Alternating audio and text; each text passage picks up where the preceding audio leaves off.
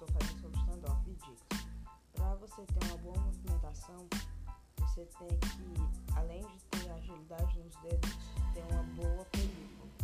Porque as famosas películas 9D, 8D, elas são um pouco ruins. Porque mesmo que teu dedo esteja um pouco oleoso, é, você não consegue se movimentar rápido. Por isso você pode morrer no jogo.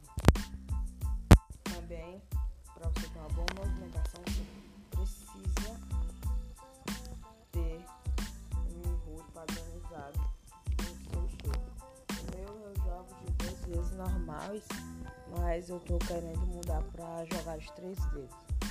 Porque com dois dedos eu boto um comando perto do outro, aí fica mais rápido. Então, é assim que eu jogo. Para você ter uma boa movimentação também, você precisa ir nas configurações e, e, e em personalizar. Aí você vai jogando as várias partidas para saber se você se, é, se adapta com aquele HUD.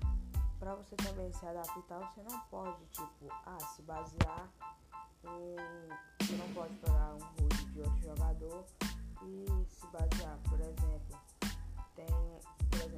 jogador e tu pega o meu HUD, as minhas configurações e vai jogar. Aí tu vem reclamar pra mim depois que não tá conseguindo jogar e tal, tá morrendo muito.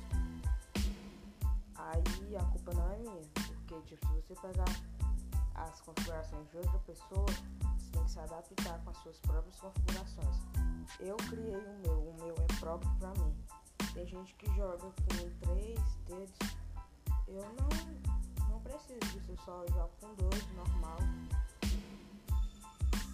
É isso aí, você tem que ter uma boa movimentação. As configurações vão de, se eu não me engano, é 0.1 até, até 10.1. As minhas configurações ficam entre 0 e 2. Não gosto de nem muito rápido porque você não tem precisão.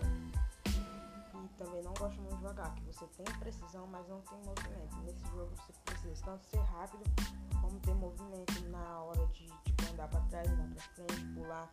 Você padroniza do jeito que você quiser. Você pode jogar de quatro dedos, de quatro dedos, de três dedos, até de dois dedos. Contanto que você se adapte com esse HUD para você jogar bem.